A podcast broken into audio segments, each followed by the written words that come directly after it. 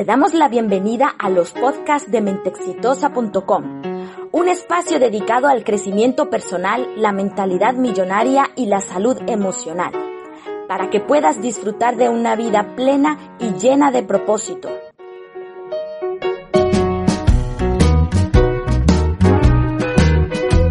Te invitamos a conocer el curso Eliminando Creencias Limitantes y nuestro ebook 30 ejercicios para atraer abundancia. Accede a cientos de artículos en nuestra página web y únete a nuestra comunidad en Facebook, Instagram y YouTube. Arroba mentexitosa.com. ¿Qué tal amigos? ¿Cómo están? Bienvenidos una semana más aquí a mentexitosa.com. Para esta semana quería presentarte este maravilloso libro del señor Walter Rizzo, Aprendiendo a quererse a sí mismo.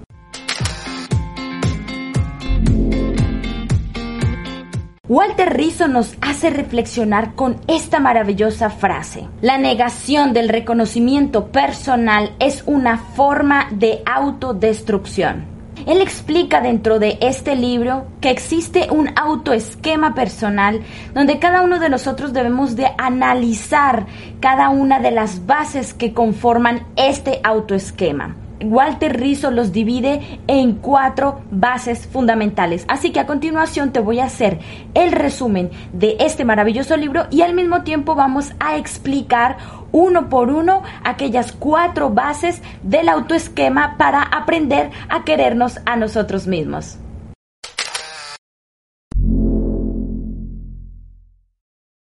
Primera base de este autoesquema es el autoconcepto. ¿Qué piensas de ti mismo? Este concepto de qué piensas de ti mismo no tiene nada que ver con lo que piensen los demás de ti o lo que tú creas que los demás piensan sobre ti. ¿Qué piensas de ti mismo? ¿Te consideras una persona inteligente, una persona optimista, una persona trabajadora? También él identifica que existen varios problemas cuando a la hora de realizar el autoconcepto, el primer problema es el exceso. El exceso también tiene que ver con el perfeccionismo, el hecho de querer que las cosas nos queden tal cual como las imaginamos y como las queremos. Y si hay algún aspecto de ese de esa cosa que estamos realizando, de esa labor o de esa actividad que estamos realizando que no queda a la perfección como nosotros queremos, pues el exceso por querer ver las cosas mejor nos llevan siempre a esta depresión o a la pérdida de entusiasmo a la hora de realizar pues ciertas actividades. El otro el segundo problema que encontramos dentro del autoconcepto es la autocrítica. El hecho de criticarnos, ya sea porque estamos haciéndolo mal las cosas, porque nos equivocamos y decimos, "Ah, no, no somos capaces de hacer esto", o también la autocrítica por el hecho de querer ser mejores, de querer esforzarnos más y ver que pues los resultados no son los que nos esperábamos. Así que Walter Rizzo nos recomienda tener mucho cuidado a la hora de criticarnos, que sea una crítica constructiva, que sea siempre ver el lado positivo de aquellas actividades de las cuales nosotros pues realizamos en el día. El tercer problema es esperar siempre ganar, o sea, esperar siempre que las cosas vayan a bien. Muchas veces las personas piensan que el éxito es igual a hacerlo todo bien y no equivocarnos nunca, y eso es un error. Walter Rizzo en el libro lo especifica varias veces, dice, el éxito es igual al ensayo más el error. Más te equivocas, más pruebas, más llegas al éxito. Así que no esperemos que todas las cosas nos vayan a salir perfectamente, ni mucho menos que vayamos siempre a ganar. Siempre va a haber un momento en el que nos vayamos a equivocar o en el momento en el que no vayamos a, a recibir aquello que estábamos esperando. Así que la capacidad que tengas de tu autoconcepto sobre cómo puedes superar esto que perdiste, esta oportunidad en la que fracasaste, es indispensable para saber cómo es tu autoesquema y qué tanto te quieres. Y al cuarto y último problema es el estrés. El estrés es el resultado de todos estos otros tres problemas. O sea, cada uno de estos tres problemas conllevan siempre al estrés. Al estrés por querer ser mejores, al estrés por querer demostrar lo mejor a los demás, el estrés por ver que las cosas no salieron como queríamos, el estrés por el perfeccionismo o el estrés porque fracasamos tenemos que tener mucho cuidado con estas emociones de estrés. Convertir el estrés en entusiasmo, en ganas de probar de nuevo, en ver el vaso medio lleno, de saber que nos equivocamos, eh, nos esforzamos, pero bueno, no importa, vamos a seguir más. En este caso del autoconcepto, Walter Ríos nos dice, bueno, ¿cómo podemos mejorar el autoconcepto que tenemos sobre nosotros mismos? Ser más flexible a la hora de criticar tu trabajo, ser más flexible a la hora de ver tus resultados, que si no fueron esperados, bueno, no pasa nada, lo intentaré de nuevo. El segundo, la segunda estrategia para poder mejorar nuestro autoconcepto es revisar nuestras metas.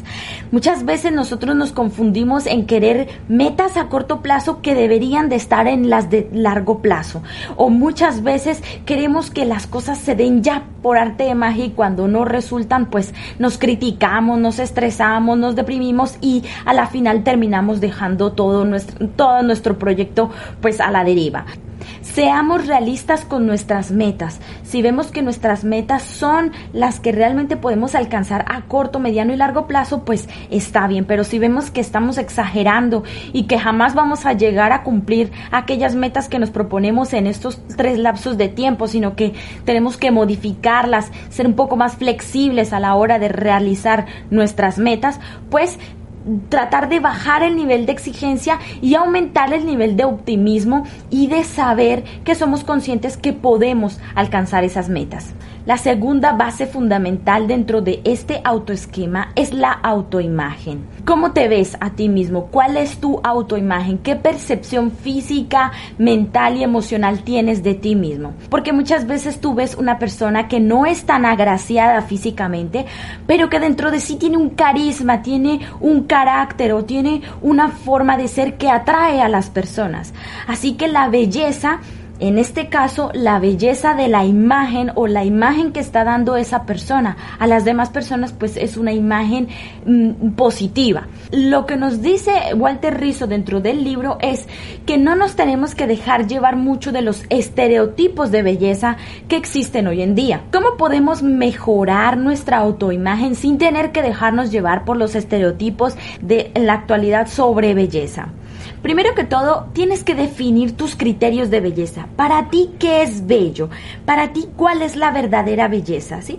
Si tú ves la belleza en una mujer que no se maquilla, pues ese es tu criterio de belleza. Si tú ves que la belleza no tiene nada que ver con el físico, sino con el carácter o con las, la forma de ser de una persona, pues ese es tu criterio de belleza. Así que debes enfocarte en el criterio que tengas de belleza sobre las demás personas y traerlo hacia ti para que puedas evaluar si lo que estás pensando de ti va dentro de tus criterios o no. El segundo aspecto, la segunda estrategia para mejorar nuestra autoimagen es arreglarnos por nosotros, no arreglarnos para los demás. Esto es importante y más que todo en este tiempo de cuarentena, si estás en casa y, te, bueno, habrán días que no quieras hacerlo, pero los días que lo te quieras arreglar, arréglate no pensando en lo que te van a decir los demás, sino haciéndolo por esa satisfacción de verte bien. La tercera estrategia es descubrir y destacar aquello que lo que más te gusta de ti. Así que si no tienes a nadie a quien decírselo, decirle, oye, mira, ¿sabes qué? Me encanta mi cuerpo, me encanta mi cara, pues mírate al espejo. Esto te va a ayudar siempre a ver esa parte de ti que está, que es tu belleza, es tu verdadera belleza. Recuerda que la belleza física es una belleza transitoria. Aquí lo que importa es tu criterio de belleza y que te sientas bien contigo mismo o contigo misma. Bueno, la tercera base fundamental para este autoesquema de cómo aprender a querernos a nosotros mismos es el autoestima. Dentro de la autoestima, Walter Rizzo nos eh, invita a autoelogiarnos, autoverbalizarnos y autoevaluar. Autoelogiarnos todas las veces que sean necesarias. Muchas veces la cultura nos ha enseñado que podemos apreciar lo que hacen los demás, pero cuando tú hablas algo de ti mismo frente a los demás, cuando te estás autoelogiando, se ve mal visto, se ve visto como una persona egocéntrica o una persona orgullosa.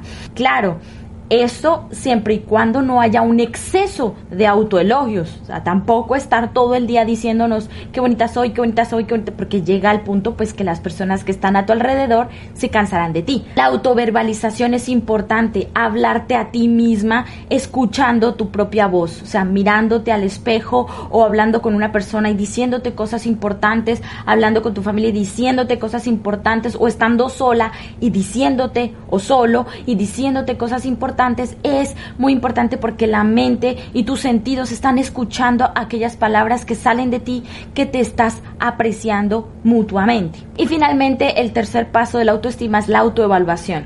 Estar constantemente evaluando lo que pensamos, lo que sentimos, cómo nos vemos sobre nosotros mismos. Y la cuarta y última base para este autoesquema de cómo aprender a querernos a nosotros mismos es la autoeficacia.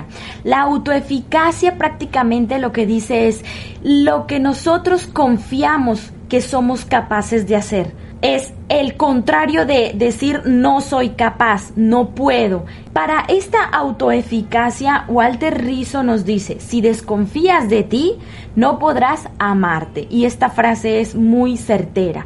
Si no confías en tus capacidades, si no confías en lo que eres capaz de hacer, si no confías en lo que eres como persona, como esencia, como pensamiento, como emociones, como, como una, un ser humano dentro de esta sociedad, pues no vas a llegar a ese nivel de amor que necesitas para poder realizar todos tus proyectos. Así que la autoeficacia dentro de estas cuatro bases es fundamental.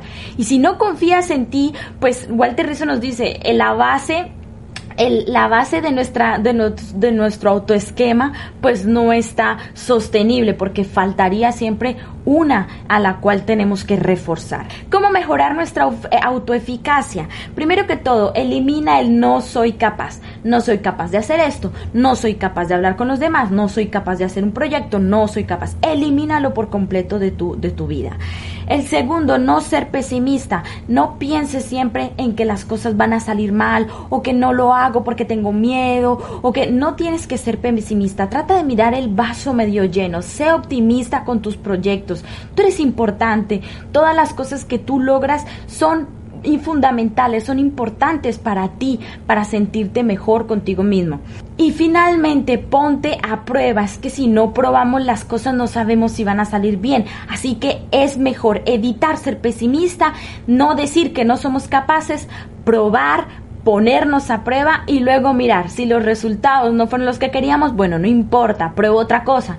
Pero si los resultados son los esperados o si me siento gratificada o gratificado con los resultados, pues sigo adelante con la confianza en mí misma. Así que espero que te haya gustado este resumen de este maravilloso libro Aprendiendo a quererse a sí mismo de Walter Rizzo. Un abrazo para ti, que tengas un feliz inicio de semana.